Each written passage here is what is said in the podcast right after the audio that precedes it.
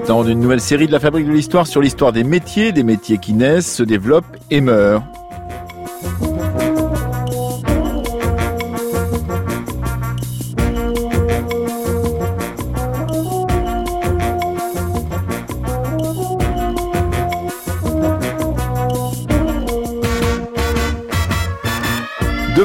Nous interrogerons sur la volonté dans les années 70 de revaloriser les métiers manuels, comme on disait. En mercredi, nous nous poserons des questions sur l'invention des métiers de bureau. Jeudi, le documentaire d'Amélie Meffre et de Marie-Laure Ciboulet portera sur le métier de typographe. Et aujourd'hui, eh bien, nous avons le plaisir de recevoir depuis les studios de France Bleu Bourgogne à Dijon l'historien François Jarige. Il est maître de conférence à l'université de Bourgogne-Franche-Comté, membre du centre Georges Chevrier.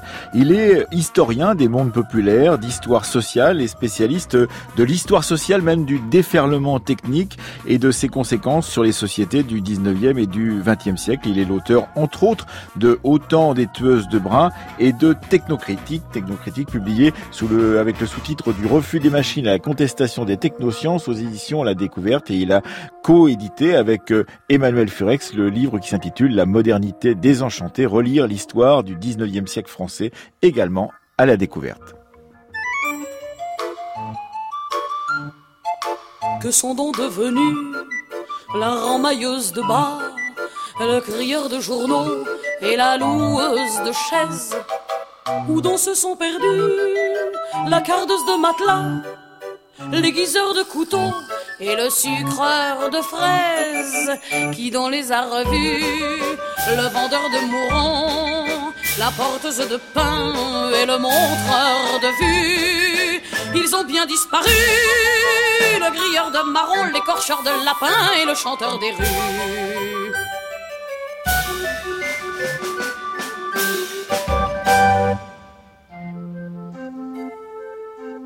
On n'achetait pas que terrestre nourriture. Autrefois, dans nos rues, on y trouvait aussi des colporteurs d'histoire et des marchands d'oubli. Et il y avait du rêve plein les petites voitures. On n'achetait pas que terrestre nourriture.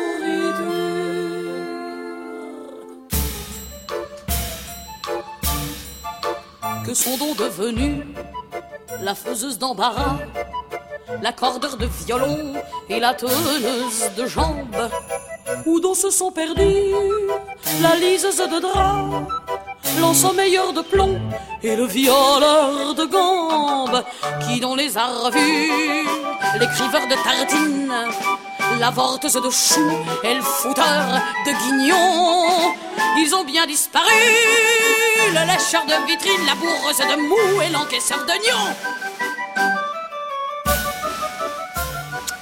Bonjour François Jarige.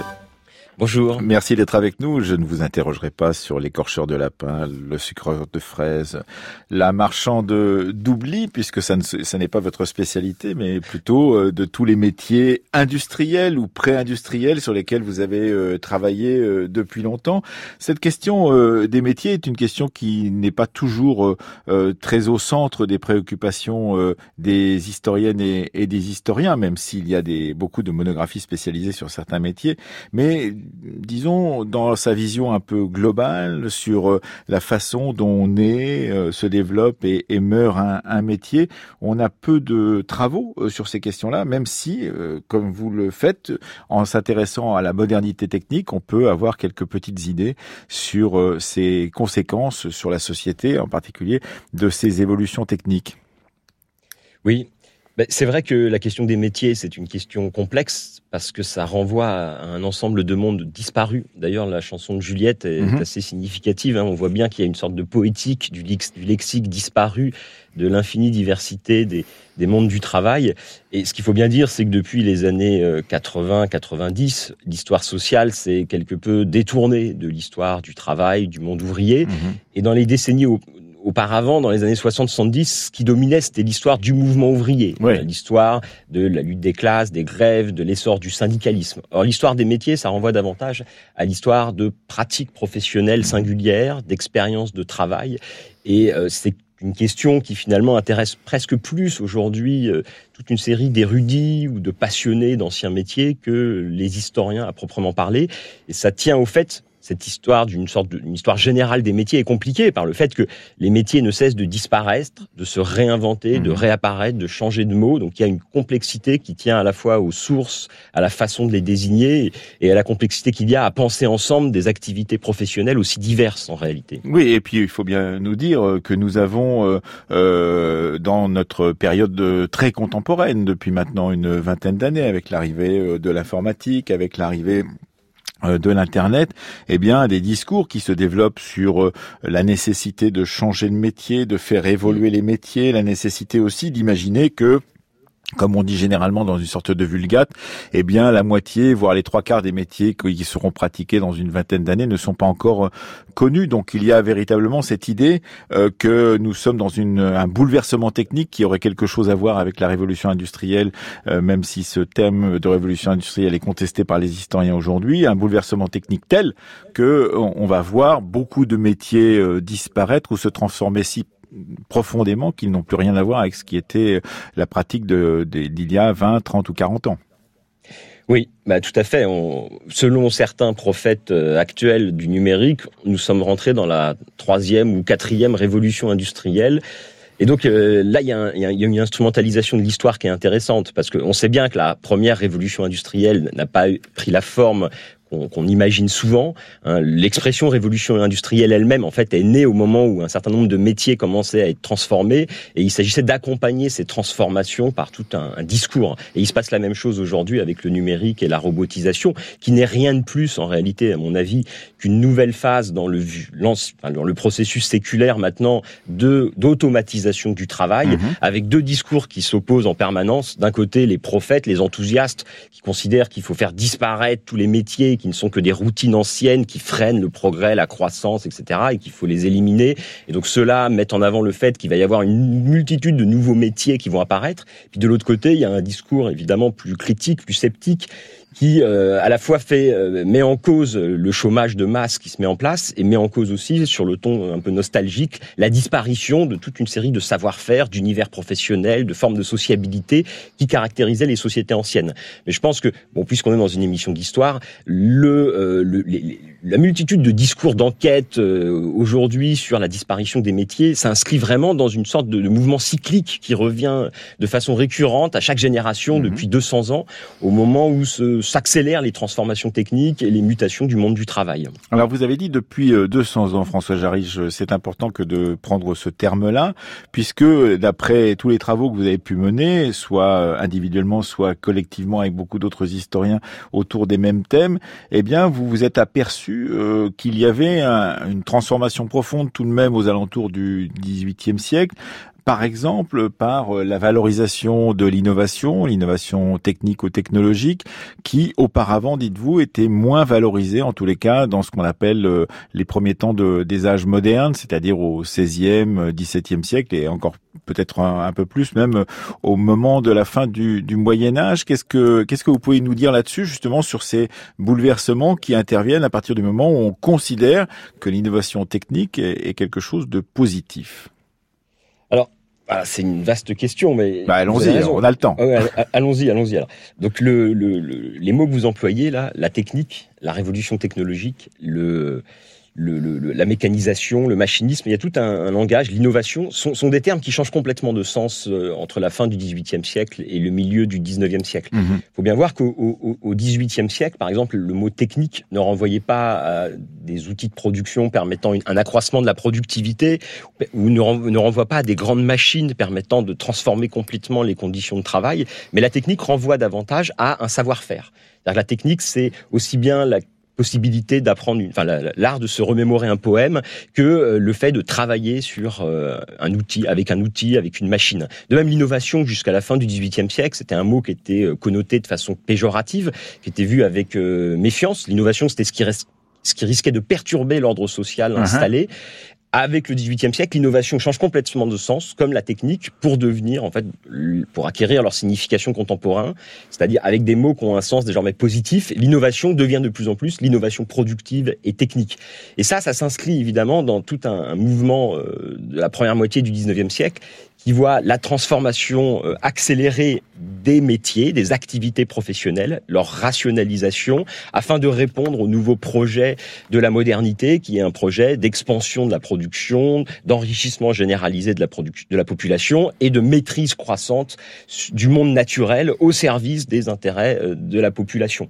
Donc là, on a un changement de paradigme complet, parce qu'il y avait déjà des innovations, il y avait des innovations techniques qui existaient sous l'Ancien Régime, évidemment, mais ces innovations s'inscrivait à l'intérieur même du monde des métiers, en quelque sorte. C'était les, ouvriers, les spécialistes, les techniciens à l'intérieur de chaque métier qui amélioraient qui amélioraient leur savoir-faire, leurs outils, leur processus de production.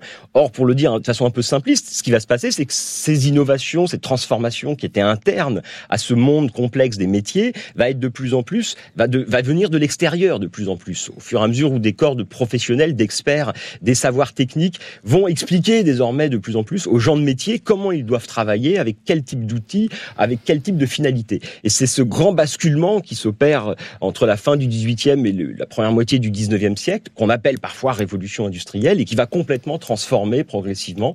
Mais là, ça va être un processus évidemment très très long. Mm-hmm. Hein, et depuis deux siècles, on peut dire que le processus tend à s'accélérer, quoi.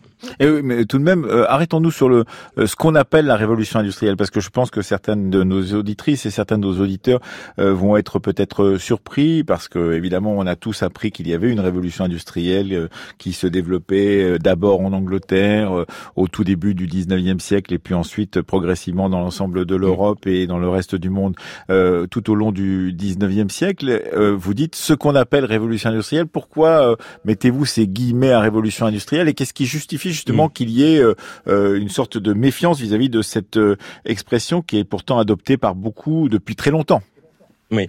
il faut rappeler que le mot révolution industrielle, en gros, date D'abord, enfin, c'est une invention d'économistes français des années 1830, observant ce qu'il se passe en, Grande-Bretagne. La France, à l'époque, est considérée comme le pays de la révolution politique, là où la Grande-Bretagne devient le pays des transformations, des révolutions économiques. Et c'est un économiste qui s'appelle Adolphe Blanqui, qui, notamment au début des années 1830, va populariser cette expression de révolution industrielle pour dire que les moteurs des transformations historiques, euh, c'est en France les mutations politiques, les révolutions politiques, mhm. et en Grande-Bretagne, c'est les révolutions industrielles. L'idée de révolution industrielle implique un processus à la fois extrêmement rapide, un processus radical, donc un changement euh, complet des conditions de production.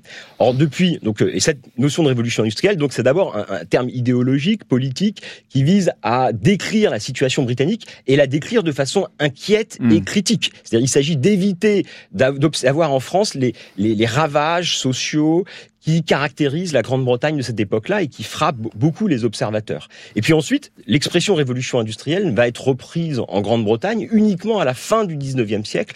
Et c'est là que va s'installer une historiographie économique qui va considérer que la fin 18e, début 19e marque un changement radical avec donc une transformation radicale des conditions de travail, du système technique de production, etc.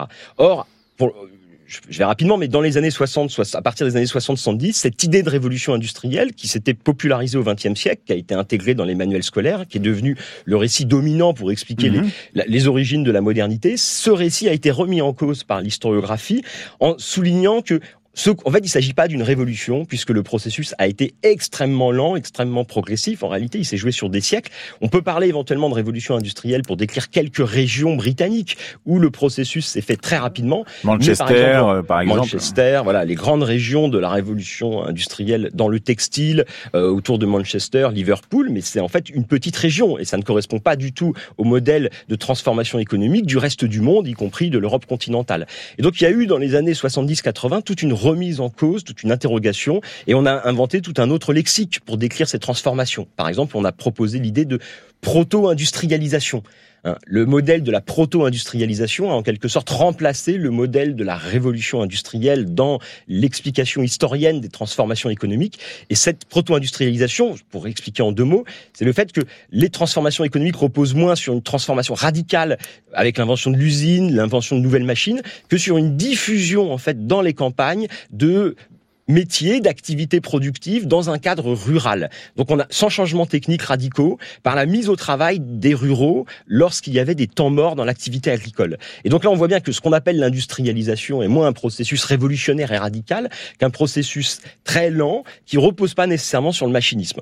Et bon, on peut dire pour terminer là-dessus, que depuis quelques années, hein, du fait justement de ces bouleversements technologiques nouveaux, numériques, robotisation, qui sont sans cesse euh, invoqués dans les médias et qui suscitent énormément de discours, il y a un certain retour des discours sur la révolution industrielle, mhm. qui est notamment porté par des ingénieurs, des prospectivistes comme Jeremy Rifkin, qui ont remis à l'ordre du jour cette idée de révolution industrielle, et eux qui parlent de révolution industrielle historique, pour tenter de réinscrire ce qui nous arrive aujourd'hui dans un continuum historique. Mais là, il y a un décalage entre les, travaux euh, des historiens et les discours publics. Hein. Les historiens ont eu tendance à prendre leur distance à l'égard de ce, ce, discours, de cette rhétorique de la révolution industrielle, là où en fait, dans l'enseignement de l'histoire comme dans les médias de façon globale, on continue d'être polarisé par cette idée de révolution industrielle et peut-être encore plus aujourd'hui qu'à aucune autre époque, parce qu'on a le sentiment nous-mêmes de vivre un moment de bouleversement radical des conditions de production. Alors nous allons revenir dans un instant avec vous, euh, François Jarich, sur ces bouleversements beaucoup plus lents que ce qu'on imagine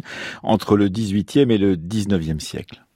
Vous écoutez La Fabrique de l'Histoire sur France Culture avec Emmanuel Laurentin.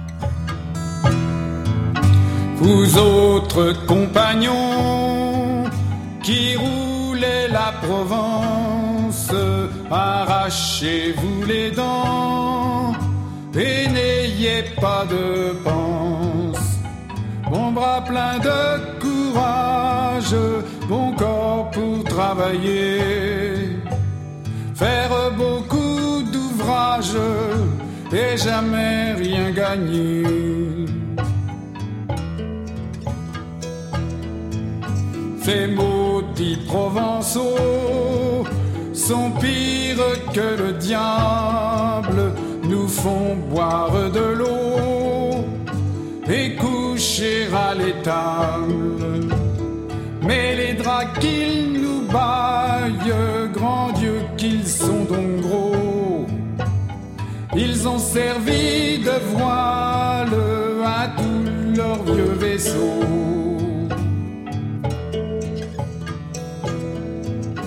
Ces maudits provençaux, si dans mon pays passe, je leur casse les os et brise leur carcasse. De la peau de l'érable, j'en fais faire un tambour pour appeler le diable qu'il vienne à leur secours. Jackie Bardot euh, parlant des compagnons dauphinois, euh, tensant les euh, Provençaux qui viennent dans le Dauphiné justement peut-être pour prendre du travail. En l'occurrence, nous sommes avec vous François Jarige depuis les studios de Radio France à Dijon, France Bleu Bourgogne qui vous accueille en ouverture d'une série d'émissions de la fabrique consacrée à l'histoire des métiers, leur naissance, leur développement et leur disparition. Alors si on, on s'intéresse après avoir évoqué cette révolution industrielle qui n'en est pas une, assez longtemps justement de la euh, transformation euh, des métiers entre 18e et 19e siècle. Vous êtes, vous, particulièrement spécialiste des résistances à cette euh, modernisation, telle qu'on l'appelle, à cette arrivée très valorisée par certaines classes de l'inventeur au, au, tournant du 18e et du 19e siècle. Qu'est-ce que vous pouvez nous dire justement d'abord de la matrice anglaise ou anglo-saxonne, plutôt anglaise d'ailleurs, de ces euh, questions de transformation euh, euh, entre 18e et 19e siècle, et puis des résistances qui se mettent en place à partir de ce de ce moment-là et très vite parce que on, a peur justement que cette entre guillemets modernisation ne tue les métiers, ne transforme les corporations et ne mm, conduise à, briser des bras. Ouais, c'était j'avais appelé mon le livre tiré de ma thèse autant des tueuses de bras parce que c'est c'est une, c'est une formule qui revient assez fréquemment au, début du 19e siècle pour décrire euh, les nouvelles grandes machines qui transforment dans toute une série de secteurs d'activité les conditions du travail. On parle des, des casseuses de bras, des briseuses de bras.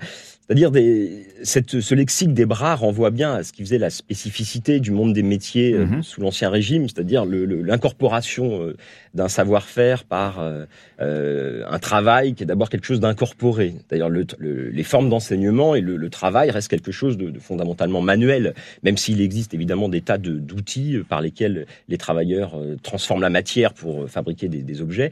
Ce travail reste essentiellement manuel et le produit d'un complexe savoir-faire par l'imitation, par un enseignement oral. Ce qu'il faut bien voir, c'est que la, la, fin du 18e, alors la matrice anglaise, la, la Grande-Bretagne va être pour toute une série de raisons euh, complexes sur lesquelles on n'a pas vraiment le temps d'insister, va être le point de départ d'un certain nombre, dans certains secteurs, en premier lieu le textile, va être le point de départ d'une transformation des conditions de production, transformation à la fois technique, mais aussi transformation de l'espace productif, mhm. puisque la transformation des métiers, c'est pas seulement une transformation technique, c'est aussi une transformation juridique, c'est aussi une transformation dans l'organisation de l'espace productif. Et donc, il y a toute une série d'évolutions qui font que le travail doit devenir plus productif. Et euh, ça va s'accompagner de toute une série d'inventions. Et les premières grandes innovations techniques qui vont être identifiées à la révolution industrielle viennent d'Angleterre. C'est les machines à filer qui voient le jour à la fin du XVIIIe siècle, dans les mhm. années 1770-80. Vous avez énormément de brevets qui sont pris en Angleterre pour mécaniser les différentes opérations de fabrication du textile. Parce que c'est le textile, c'est le secteur le plus en pointe à l'époque, parce que c'est lui qui est porté par une demande croissante. Et c'est là que vont s'expérimenter les nouvelles conditions de production dans des usines concentrées avec des logiques d'automatisation du travail sous le contrôle, la surveillance de contremaîtres, mhm. c'est-à-dire tous les éléments caractéristiques du monde usinier moderne. avec les résistances qui vont avec en même temps. Ah, voilà. Tout à fait. Alors ça, ce processus va entraîner énormément de, perturbations. Il y a eu beaucoup de débats dans l'historiographie pour savoir si cette, cette première génération de l'industrialisation anglaise s'accompagne d'une augmentation du niveau de vie, d'une amélioration du niveau de vie et des conditions de travail, ou au contraire d'une diminution. En réalité, les premières générations sont plutôt marquées par une diminution, à la fois une augmentation des risques au travail, les accidents, la dangerosité. Il y a très peu de systèmes, par exemple, pour sécuriser ces nouvelles machines, ce qui fait que les bras coupés, les cheveux arrachés des ouvriers deviennent proverbiales et inquiètent beaucoup. De même, les inégalités tendent à se creuser. C'est pour ça que je disais tout à l'heure que le modèle anglais est à la fois quelque chose qui fascine, mais aussi un repoussoir qui inquiète énormément. Mhm. Et d'ailleurs, et ça va s'accompagner d'une série de révoltes, hein, dont les plus célèbres, il faut en dire un mot rapidement, c'est ce qu'on appelle le ludisme, qui est très connu en, Grande-Bretagne, qui est parce que c'est considéré comme le point de départ du mouvement ouvrier britannique, pendant euh, plusieurs années, entre 1811 et 1813, vous allez avoir dans l'industrie textile anglaise de vastes révoltes ouvrières. Alors qui ont plusieurs causes, plusieurs euh, éléments d'explication, parce que 1811-1812 c'est une période euh, de grave crise en Grande-Bretagne. Il y a le blocus. Voilà, il y, a, il y a, le blocus continental. Donc il y a toute une série de, de conditions objectives qui font que euh, il y a moins de travail en Grande-Bretagne. Et c'est aussi à ce moment-là que s'intensifie, s'accélère la mécanisation du travail dans l'industrie textile en particulier parce que beaucoup aussi d'ouvriers sont euh, sont euh, occupés euh, par l'armée et donc les industriels en profitent pour mécaniser. Sachant qu'il faut pas perdre de vue aussi qu'au début du 19e siècle, la main d'œuvre, le monde des métiers en particulier, inquiète énormément les élites, font mhm. peur. L'insubordination des ouvriers, des mondes du travail est un lieu commun qui revient en permanence. Mais il y a eu des exemples un peu antérieurs, puisqu'en 1769, on a détruit les machines à filer, le coton qui avait été inventé par Hargreaves dans, dans des Il y a eu des émeutes dans le comté de Lancastre en 1760 79. Donc on, voit bien qu'il y, a des moments effectivement où chaque fois qu'une innovation technique arrive euh, euh, dans, certains milieux, eh les ouvriers euh, sont hostiles à cette innovation technique parce que effectivement elle prend du travail, elle prend des bras et, comme le disent certains, eh bien là on était 10 pour faire le même travail, et eh bien maintenant on ne sera plus que un ou deux ou trois. Voilà. C'est-à-dire que les émeutes du Ludis s'inscrivent à la fin, et là, c'est marque l'apogée d'un cycle dure depuis des décennies en Grande-Bretagne, de conflits sociaux lors de l'arrivée de nouvelles machines. Euh, et on a la même chose en France. Euh, en 1789, le 14 juillet 1789, à Rouen, il y a une grande émeute collective dans la ville. Et euh, au terme de cette émeute, une machine à filer qui venait d'être importée d'Angleterre justement est incendiée en place publique. Donc il y a une forte conflictualité sociale dans un certain nombre de secteurs d'activité autour de, ce changement technique. Les ouvriers, en gros, protestent. Il y a tout un, un lexique, il y a toute une série d'arguments pour s'opposer à ces machines. Les ouvriers mettent en cause à la fois la perte de qualification, puisque les savoir-faire des métiers sont ce qui fait la propriété, Bien sûr. ce qui fait la, la richesse d'un métier. Or, ces techniques visent à éliminer ces savoir-faire précisément pour transformer l'ouvrier qualifié en manœuvre disposant euh, plus facilement maîtrisable et contrôlable. Et il ne faut pas perdre de vue que, au lendemain de la Révolution française, l'idée de contrôler des classes populaires un monde du travail marqué par l'insubordination permanente est un grand facteur de justification et de légitimation du machinisme naissant. D'ailleurs, en Angleterre, les principaux ouvriers briseurs de machines et protestants contre cette mécanisation, c'était un groupe ouvrier, un métier qui a totalement disparu, qu'on a oublié, qui est peut-être l'un des premiers métiers à avoir été laminé par la mécanisation. C'est ceux qu'on appelait les tondeurs de draps, Mhm. qui ont été beaucoup étudiés par Gérard Gaillot, un historien de, de Lille, qui a beaucoup travaillé sur l'industrie textile et sur ces tondeurs de draps. Et il a montré comment, au cours du XVIIIe siècle, les tondeurs de draps sont devenus un métier qualifié, très. euh, C'était des ouvriers qui savaient s'imposer, qui savaient faire grève et cloque pour imposer des conditions salariales euh, importantes. Et le rêve des patrons du textile au début du XIXe siècle, c'est d'éliminer ce métier, à la fois pour euh, baisser les coûts de production et se libérer en fait de euh, ce monde du travail très récalcitrant. Ce qui est très intéressant, euh, François Jarige, c'est que il y a glissement effectivement des positions des, des ouvriers tout au long du XVIIIe siècle vis-à-vis justement de ce qui est en train de leur arriver, mais il y a surtout glissement d'une partie de l'élite. Une partie de l'élite commence à, à changer d'opinion puisque la question de la modernité technique, même si elle ne s'appelle pas comme cela à ce moment-là, entre euh, mettons les années 1730 et, et les années 1830, eh bien euh, est, est prise d'une autre manière par ces élites intellectuelles. Euh, Vous citez dans, dans certains de vos travaux Carto de la Villate euh, qui se félicitait euh, en 1736 que Louis XIV ait, ait eu une conduite généreuse en proscrivant l'usage de certaines machines qui, simplifiant le travail, rendaient euh, inutile la moitié des ouvriers. Donc on avait une élite là qui disait, bien tout compte fait, il faut que tout le monde puisse manger à sa faim, tout le monde puisse travailler. Euh, ça n'est pas la peine de faire introduire des, des machines pour euh, justement euh, remplacer les bras des ouvriers. Et évidemment, tout au long du 18e et au tout début du 19e siècle, tout cela va, va changer avec euh, une élite euh, industrielle, une élite gouvernementale qui va plaider au contraire pour la mécanisation, en particulier parce qu'elle mettra en difficulté des ouvriers qui ont trop tendance à devenir des, des émeutiers. Tout à fait. Ça, c'est évidemment fondamental. Euh, il y a une historienne qui s'appelle Liliane Hilaire-Pérez qui a bien travaillé sur ce changement de statut de l'innovation au cours du, du XVIIIe siècle, qui a écrit un livre qui s'appelle L'invention technique au siècle des Lumières, et qui a bien montré ce, ce- ce- ce basculement. Ce qu'il faut bien voir, c'est qu'au XVIIIe siècle, pour les élites, le progrès y compris l'accroissement de la richesse des nations, ne passe pas par la mécanisation. L'innovation technique et le progrès technique ne sont pas encore les moteurs de l'histoire et ne sont pas soutenus massivement par les élites comme moteurs de l'histoire. La richesse des nations, y compris chez des, des théoriciens comme Adam Smith, passe bien davantage par l'accroissement du commerce ou par la division du travail que par la mécanisation. Mhm. Dans la richesse des nations, Adam Smith ne fait pas de la grande machine, du machinisme, le facteur du progrès des sociétés. Or, là, les choses, donc c'est dans les années 1770, les choses ont complètement changé dans les années euh, 1830, où de plus en plus, mais en particulier l'économie politique, fait du progrès technique la condition de possibilité même de- du changement technique. Et là, c'est très important, parce qu'il y a un changement dans, dans- à l'intérieur même des élites, et il y a un changement aussi intellectuel très important. C'est-à-dire que cette légitimité nouvelle du progrès technique et des grandes machines productives se fait parallèlement à l'essor d'une nouvelle science qui va accompagner le processus. C'est celle qu'on appelle l'économie politique. Je citerai juste rapidement euh, le, Ada- enfin, le Jean-Baptiste Say en Bien France. c'est- lui qui va importer notamment cette économie politique qu'on appelle industrialiste en France. Et Jean-Baptiste Say, dès le- à l'époque de l'Empire, publie toute une série de traités d'économie politique où il explique pourquoi le progrès technique est la condition de possibilité du progrès des sociétés et pourquoi les ouvriers ne doivent pas briser les machines. Et notamment, c'est là qu'il invente ce qu'on appelle la théorie du déversement. C'est-à-dire qu'il explique aux ouvriers, dans, dans son traité d'économie politique publié en 1803, il y a tout un chapitre qui s'appelle des ouvriers et des machines, où il explique aux ouvriers pourquoi ils doivent pas briser les machines. Parce que si, effectivement, les machines créent de la misère ponctuellement, ou transforment ou fait disparaître telle ou telle activité, en même temps, se dit Jean-Baptiste Say, ces ouvriers qui ont perdu leur travail en trouveront d'autres dans d'autres secteurs, selon un processus dit de déversement. Donc c'est la théorie qui est encore en valeur, en, vigueur, en, en gros, aujourd'hui chez les économistes. Il n'y a pas de destruction d'emplois, il y a juste une, Une destruction trans- créative, comme on dit aujourd'hui.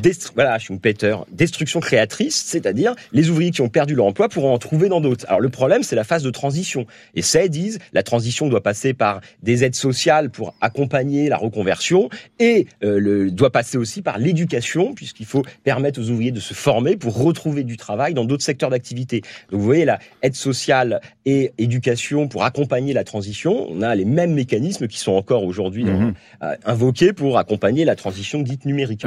donc ça, évidemment, il y, a un changement intellectuel la majeur. Il faut évoquer aussi les ingénieurs, l'invention d'une nouvelle science technique, l'invention des spécialistes de la technique, qui fait que le monde des métiers va être de plus en plus séparé entre d'un côté un monde du travail chargé d'appliquer et de l'autre côté un monde d'experts, de techniciens chargés de concevoir. Et cette séparation entre des experts et des, manœuvres, qui n'existait pas vraiment d'une certaine manière dans les sociétés rurales ou artisanales anciennes, va se durcir, se creuser et euh, entraîner une crise profonde de ce qu'on appelle les métiers. Et ce qui est quand même très intéressant, c'est qu'en même temps que Jean-Baptiste C euh, développe euh, ses idées euh, euh inspirées par, dit-il, par Adam Smith au tout début du 19e siècle, eh bien un autre publiciste qui s'appelle Pierre-Édouard Lemonté, sur lequel vous avez travaillé, publie en 1801 des textes qui disent, qui dénoncent l'orgueil de soumettre tout au calcul.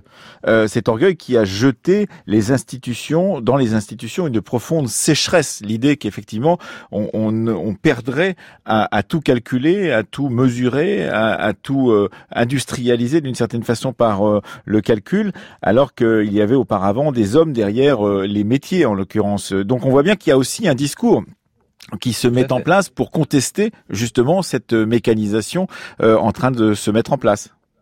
Bah, ce, ce, nouveau discours fondé sur la science économique naissante n'était pas du tout dominant. C'est-à-dire que euh, dans les lectures a posteriori, on pourrait avoir l'impression que Jean-Baptiste Say est une figure dominante, mais en fait, l'économie politique avant, avant 1848-1860, c'était une discipline minoritaire, dominée, et euh, il y avait euh, de nombreuses contestations. Alors, on a évoqué les, résistances concrètes d'un certain nombre de groupes professionnels. Hein. Je crois que vous allez reparler des typographes. Il y aurait beaucoup de choses à dire sur les typographes, parce que les typographes, c'était un métier lettrés au cœur euh, des institutions de pouvoir dans les villes. Et les typographes ont brisé des machines aussi régulièrement en 1830, en 1848. Ils ont été parmi ceux qui ont peut-être le plus résisté à la transformation de leur métier. Mais à côté de ces résistances et de ces protestations ouvrières, qui sont évidemment moins visibles pour l'historien ou pour l'observateur, parce que ces gens écrivaient moins, même si les typographes, eux, écrivaient, mhm. euh, vous avez beaucoup de discours critiques. Donc vous avez raison d'évoquer Pierre-Édouard Lemontet, qui, euh, qui a écrit toute une série de petits textes dans lesquels il dénonce c'est la division du travail et le machinisme dans lesquels il voyait euh, la source d'une aliénation croissante de ce qu'il appelait l'ouvrier machine, c'est-à-dire l'ouvrier qui a perdu son métier pour devenir un pur prolétaire attaché à une machine et à une tâche répétitive et dont, il faisait finalement une, euh, une sorte de, machine elle-même. Et donc, dès le début du 19e siècle, hein, dès l'Empire, il y a cette inquiétude qu'on retrouve en permanence dans la première moitié du 19e siècle. Et il faut citer euh, peut-être rapidement au moins un autre auteur, c'est Jules Michelet. Dans Le Peuple, en 1846, Jules Michelet a aussi des pages tout à fait fascinantes sur la crise des anciens métiers, sur l'appauvrissement des savoir-faire, sur le modèle britannique qui est perçu avec beaucoup de critiques. Jules Michelet avait visité l'Angleterre et avait été heurté par les grandes usines textiles qu'il avait vues. Oui, il faut lire les pages formidables qu'il écrit dans son journal qui vient d'être republié, euh, euh, je crois que c'est en folio Gallimard par Perrine Simon Naoum. Il y a des pages formidables justement de son voyage en Angleterre et de sa découverte justement de, de ces usines euh, anglaises euh, dans les années de la première moitié du, du, du 19e siècle en l'occurrence, pour mm. comprendre pourquoi il, il, il, il, insiste sur cette question de, de l'aliénation des ouvriers en particulier. Ouais, il a des dans son dans son livre, il a aussi des, des très belles pages, par exemple sur la figure du tisserand, qui est euh, l'une des l'incarnation même de, de, du métier ancien, artisanal, fondé sur un non savoir-faire, puisque travailler sur les, les, anciens métiers à tisser, à dominer dans un cadre rural, était une tâche complexe. Et c'est l'époque, dans les années 1820-1830, où en Grande-Bretagne, le tissage commence à être industrialisé, mhm. avec l'invention des métiers à tisser automatiques, mus par l'énergie de la vapeur ou des grandes roues hydrauliques. Mais ce qu'il faut bien voir, c'est qu'à la même époque, en France, le tissage rural, dans un cadre proto-industriel ancien, est à son apogée à cette époque-là. Là, il y a un, là, au moment même où les tisseurs euh, les tisseurs à domicile disparaissent presque tous. Il y en avait des centaines de milliers au début du 19e siècle en Angleterre. Ils disparaissent presque tous dans la première moitié du siècle.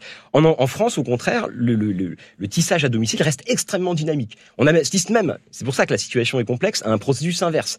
Il y a un, un retour du tissage rural à domicile, avec ce que les historiens ont parfois appelé la ruralisation de l'activité du tissage. C'est-à-dire pour fuir les villes considérées comme trop dangereuses, un certain nombre de fabricants vont disperser des métiers à tisser dans les campagnes dans, à, mhm. l'époque de la monarchie de Juillet, notamment dans le Dauphiné, autour de dans la région lyonnaise. Donc on a un processus complexe puisque la concentration dans des usines, la mécanisation n'est pas jamais un, uniforme, n'est jamais un processus univoque, univoque et uniforme. Ça varie dans l'espace, dans le temps, dans la chronologie. Au moment même où certains métiers disparaissent dans certains endroits, ils peuvent être restés très dynamiques, très importants dans d'autres contextes. C'est cela aussi qui rend cette histoire des métiers aussi riche et aussi complexe à appréhender. Oui, et vous citez euh, dans plusieurs de vos ouvrages euh, ce vieux typographe victime de l'arbitraire en 1830 qui, dans son texte qui s'appelle Les justes alarmes, les justes alarmes de la classe ouvrière au sujet des mécaniques, dit les machines plus voraces que les monstres terrassés par Hercule sont contraires à l'humanité, aux droits de la nature et de l'industrie et à l'intérêt général des membres de la société. Il rejoint en cela euh, des euh, économistes comme Sismondi, que vous citez aussi, qui critiquent l'avilissement de la force de travail et l'augmentation des souffrances sociales qui sont liées justement à cette mécanisation en cours. Tout à fait.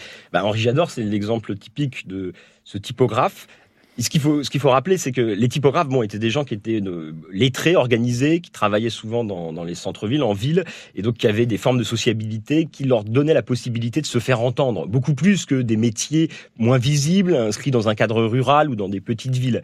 Là, les typo donc les typographes écrivaient, avaient leurs propres journaux, et ces brochures d'Henri Jador datent du début des années 1830, pour et, et vise à justifier les soulèvements qui ont eu lieu au lendemain de la Révolution de Juillet, lorsque des centaines d'ouvriers typographes ont été détruits dans les ateliers de l'imprimerie nationale et dans les ateliers du grand journal Le Constitutionnel, les premières machines à imprimer qui avaient été importées d'Angleterre dans les années précédentes, dans les années 1827-1828. Or, 1830, c'est un moment de grave crise économique et sociale en France. Une partie des typographes se retrouvent sans travail parce qu'il y a une baisse de la demande.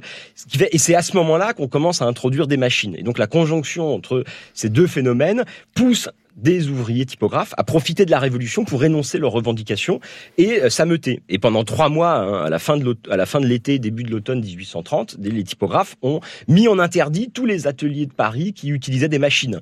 Ils ont dû évidemment, euh, ils ont perdu, ils ont un certain nombre ont été incarcérés. Et c'est pour justifier ces actions que Henri Jador publie une série de brochures où il explicite pourquoi il s'oppose à ces machines, sachant qu'ils expliquent bien qu'ils ne sont pas contre un progrès général. À l'époque, cette notion de progrès abstraite, absolu, a peu de signification. Ils s'opposent à des mécanismes économiques, à des, à des formes de mécanisation dans certains contextes qui apparaissent comme destructrices beaucoup plus que créatrices de mhm. richesse. Oui, et d'ailleurs, euh, effectivement, euh, il y aura un peu plus tard, vous le citez, euh, sous la plume de Émile Souvestre, un personnage qui s'appelle John Progrès, c'est assez amusant, ah. en 1846, donc qui incarnera cette question vraiment en chair et en os, cette question du, du progrès devenu plus proche des ouvriers, en particulier de ce qu'on appelle les ouvriers machines. On se retrouve dans un instant avec un petit côté de nostalgie. Euh, Bernard Lavillier chantait Les mains d'or, c'est-à-dire ces industries euh, qu'il avait fréquentées et qu'il ne fréquentait plus.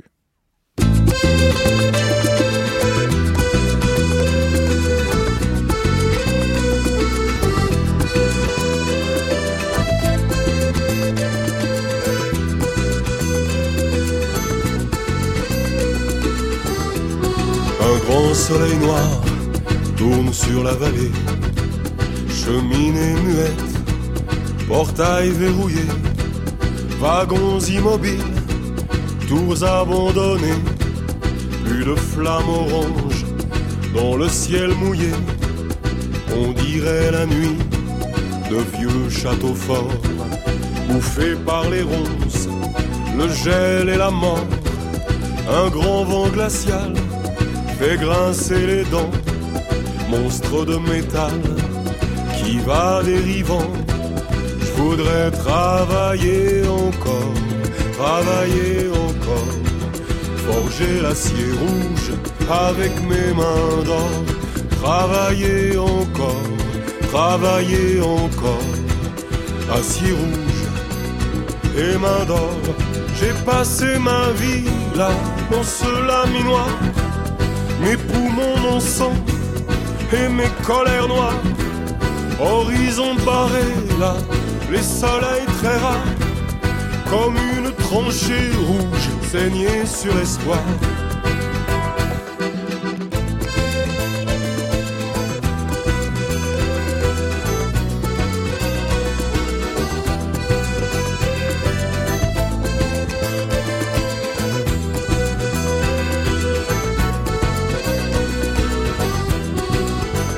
Le soir des navires de guerre, battus par les vagues, rongés par la mer, tombés sur le flanc, giflés des marées, vaincus par l'argent, les monstres d'acier. Je voudrais travailler encore, travailler encore, forger l'acier rouge. Nous sommes avec vous, euh, François Jarige, en ouverture d'une série d'émissions consacrées à l'histoire des métiers, leur apparition, leur vie et leur disparition euh, parfois. Alors, euh, je voudrais venir sur l'interprétation de votre propre travail, de ce que vous avez pu lire en travaillant sur ces tueuses de bras et les contestations techniques des ouvriers contre la modernisation technique qui était prônée par beaucoup de ceux qui ont créé les industries du 19e siècle parce que euh, on, lit souvent que c'était des gens qui étaient euh, nostalgiques des périodes précédentes, qui n'aimaient pas le progrès, qui n'aimaient pas la modernité. D'où vient ce discours qui critique justement ceux qui cassaient les machines et, pourquoi euh, avez-vous choisi justement de, prendre ce sujet d'une autre manière en tant qu'historien, François Jarige? Bah, pour faire mon travail d'historien, il y, y, a une phrase que j'aime bien d'un historien anglais qui est une référence incontournable sur toutes ces questions, c'est l'historien Edward P. Thompson, mhm, le grand historien de la classe ouvrière britannique, qui disait que il essayait de sauver de l'immense condescendance de la postérité les acteurs du passé. Et je crois que dans ces affaires, dans ces affaires, on a, on a beaucoup de discours idéologiques, de discours qui sont construits après coup pour légitimer des trajectoires. Moi, ce qui m'intéresse, c'est d'essayer de comprendre ce qui s'est passé, d'essayer de ne pas avoir de jugement condescendant sur euh, ces acteurs disparus, sur ces vaincus de l'histoire, et d'essayer de comprendre ce qu'ils disaient et ce qu'ils faisaient. Or, en mobilisant des grandes catégories générales comme la modernité, le progrès, qui sont en fait des catégories abstraites forgées par euh, les élites pour justifier une nouvelle conception du temps qui se met en place au 19e siècle, une conception linéaire, évolutionniste du temps, euh, moi, ce qui m'intéresse, c'est de voir ce qui se passe concrètement. Or, euh, ce qui se passe concrètement, c'est que ces ouvriers qui protestent, dont les, violences dont on parlait sont juste la face émergée de l'iceberg, il y a plein d'autres manières de protester, beaucoup moins visibles pour l'historien, mais comme l'historien est dépendant de la police et de la justice, la violence collective permet de faire ressortir toute une série de choses qui resteraient cachées autrement. Mais en fait, les ouvriers résistent de plein de manières pour conserver leur mode de vie, leur sociabilité, des choses, euh, conserver la richesse de leurs activités, de leurs métiers qui sont mises en place progressivement donc moi, ce que j'essaye de penser, c'est pas juste que d'un côté il y aurait des gens qui auraient raison, qui seraient dans le sens du progrès, et de l'autre des réactionnaires retardataires. J'essaye de comprendre comment l'histoire contemporaine a été modelée, a été façonnée en fait par des négociations incessantes entre ces catégories sociales. Et ces bris de machines, c'est pas euh, la résistance de réactionnaires à l'égard de la modernité la réaction, la modernité, tout ça, c'est des choses un peu globales. Ce sont des formes de négociation entre des catégories aux intérêts contradictoires, puisque les ouvriers n'étaient pas contre le progrès. D'ailleurs, ils le disent tous dans leurs écrits. Ils sont pour le progrès, ils sont pour l'amélioration de la qualité des produits, de la qualité du travail, des conditions de vie, des conditions de travail de la population. Mais ils considèrent justement qu'un certain nombre d'évolutions qui sont promues et, vantées par ces élites ne vont pas dans le sens de ce progrès. Donc le progrès, c'est toujours une question de point de vue, hein, et c'est le progrès pour qui euh, pourquoi, au dépend de qui, au dépend de quoi. Alors ce que j'ai essayé de montrer dans mon travail sur ces conflits sociaux, c'est qu'en réalité, ce qu'on peut appeler la modernité industrielle a été aussi le fruit de négociations entre des intérêts, des points de vue, des répertoires d'action euh, opposés. Donc ces ouvriers, hein, si on prend le cas des typographes, mais si on prend le cas de beaucoup d'autres, les ouvriers qui sont le plus en pointe pour résister à ces évolutions sont pas du tout des, prolétaires, des ouvriers de la grande industrie. Ce sont en général les ouvriers qui sont les plus compétents, les plus qualifiés, les mieux insérés dans des organisations collectives avec leur sociabilité, etc. Donc ce que j'ai essayé de faire, c'est leur redonner la parole avec compréhension, essayer de comprendre ce qu'ils faisaient et pas simplement me contenter de les disqualifier après coup une fois de plus. Mais c'est quelque chose de massif dans l'historiographie des dernières décennies. C'est une histoire qui se veut compréhensive. On essaie de, essayer de faire ressurgir la richesse, la diversité des points de vue, des expériences du passé et pas seulement reproduire ces discours idéologiques qui naissent au 19e siècle pour légitimer en gros la situation et la situation dominante et la situation présente. Discours idéologique qui continue au 20e siècle. Vous notez par exemple qu'Alfred Sauvy, par exemple, a été un de ceux qui a disqualifié justement euh, euh, tous ceux qui brisaient les machines, justement au nom d'une d'une vision du progrès euh, qu'il défendait, d'un progrès technique, économique, industriel et aussi de la de la société en l'occurrence. Et, et on, on, voit bien effectivement que il y a dans cette critique de ce que faisaient les ouvriers en brisant leurs machines une, une volonté qui est de dire bah il faut s'adapter à cette société qui change. Il faut euh, permettre à chacun euh, de rentrer, de se mouler dans les nouveaux cadres qui sont les, les cadres inventés donc euh, pour pouvoir aller plus loin dans ces révolutions techniques et qu'effectivement ceux qui ne veulent pas rentrer dans ces cadres eh bien sont mal vus en l'occurrence François Jarige. Oui, bah là on, est, on restait sur le 19e, mais en fait le processus va se rejouer de façon permanente à la fin du 19e siècle. À chaque changement de système, en gros, des relations sociales et des systèmes techniques du capitalisme industriel, on va assister à, ce double discours.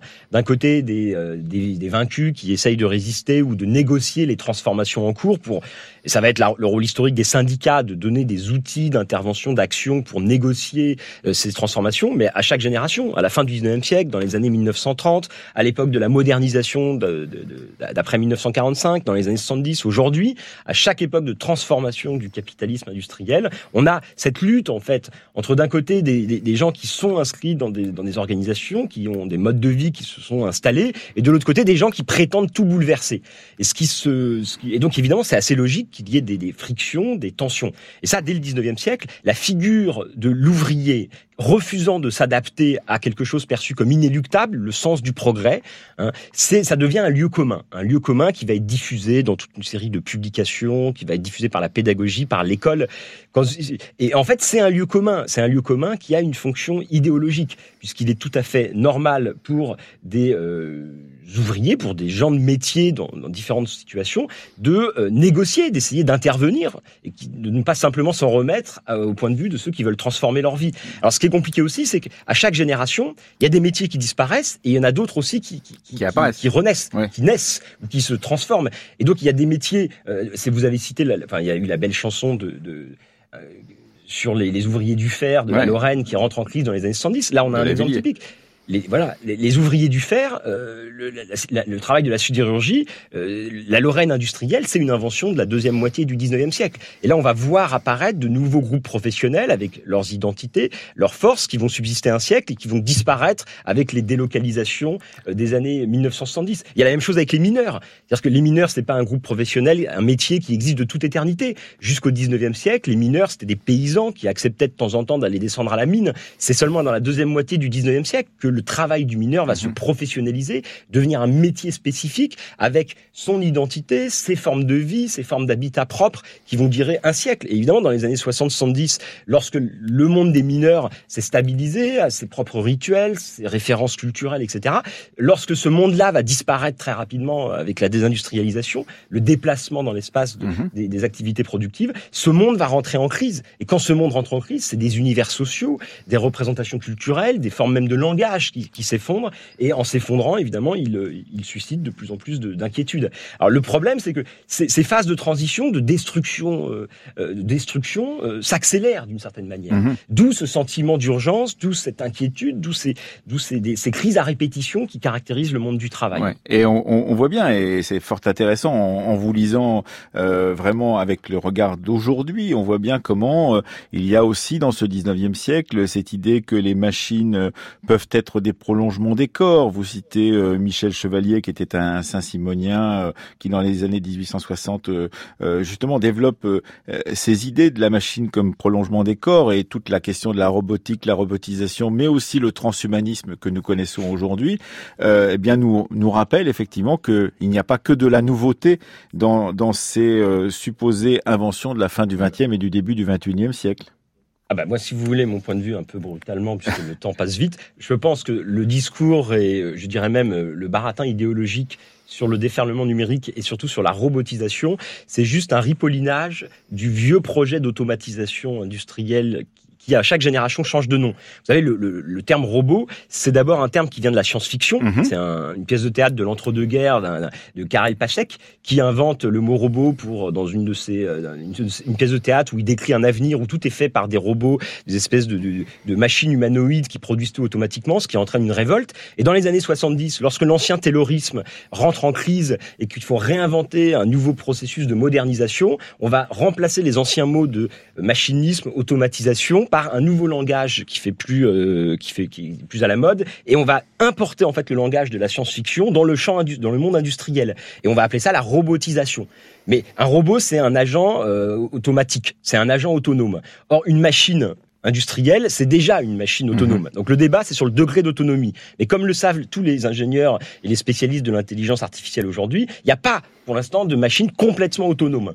Donc en fait, ce qu'on appelle robot, c'est jamais véritablement un robot. Donc moi, depuis 30 ans, depuis 20, 30 ans, l'essor du discours de la robotisation, c'est simplement une réinvention d'un nouveau langage pour rendre plus moderne le vieux projet d'automatisation et de contrôle social au travail pour accroître en fait la productivité dans un contexte évidemment de mondialisation, de concurrence toujours plus exacerbée qui pousse les industriels à réinventer et à bouleverser en permanence les conditions de travail. Et évidemment, euh, vous continuez à travailler sur ces questions euh, très régulièrement, en organisant euh, des colloques, des débats, en écrivant euh, certains de, vos livres aussi, comme par exemple La modernité des enchantés, qui, avec Emmanuel Furex, grand spécialiste du 19e siècle comme vous, eh bien, dans laquelle vous essayez justement, François J'arrive, de montrer comment cette idée de cette modernité que qu'on nous a vendue comme étant le symbole même du 19e siècle était peut-être plus contestée, plus débattue que ce qu'on en dit habituellement, euh, François Jarige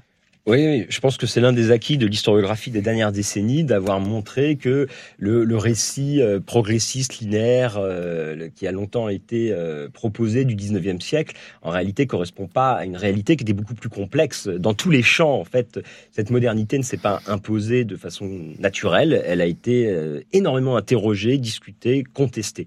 Regardez, je, je, je, travaille un peu moins sur ces questions puisque de plus en plus je, je, je me tourne vers l'histoire environnementale, l'histoire des pollutions, mais ça continue d'avoir évidemment des liens. L'histoire de l'énergie, c'est des questions qui m'intéressent. Vous citez votre livre avec euh, Thomas Leroux justement sur les, la question des pollutions industrielles en particulier. Et travailler sur les pollutions, c'est une manière aussi de sortir un peu de l'atelier, de l'usine, de l'espace productif proprement dit, pour voir ce qui se passe autour de l'usine et voir comment se nouent ou non des conflits, des tensions, des liens entre l'intérieur de l'espace productif et l'extérieur. Et je crois qu'aujourd'hui l'un des enjeux c'est ça, c'est de décloisonner aussi l'histoire sociale, l'histoire du travail, de seulement la sphère productive pour élargir à l'ensemble du, reste de la société. Sur ces questions, si je peux me permettre, j'avais aussi dirigé un livre collectif qui s'appelait Dompter Prométhée sur l'histoire du socialisme au 19e Technologie et socialisme à l'âge romantique euh, aux presses universitaires de Franche-Comté qu'il faut effectivement conseiller. Merci beaucoup euh, à vous, euh, François Jarige, d'avoir ouvert cette série d'émissions consacrée à l'histoire des métiers, leur vie, mais aussi parfois leur disparition Remercions Richard Lardry qui était le technicien de France Bleu euh, Bourgogne, donc qui vous a accueilli dans ses studios. Marion Dupont et Céline Leclerc ont préparé comme d'habitude cette émission. Clément Daté était à la technique à Paris et Marie-Laure Ciboulet à la réalisation.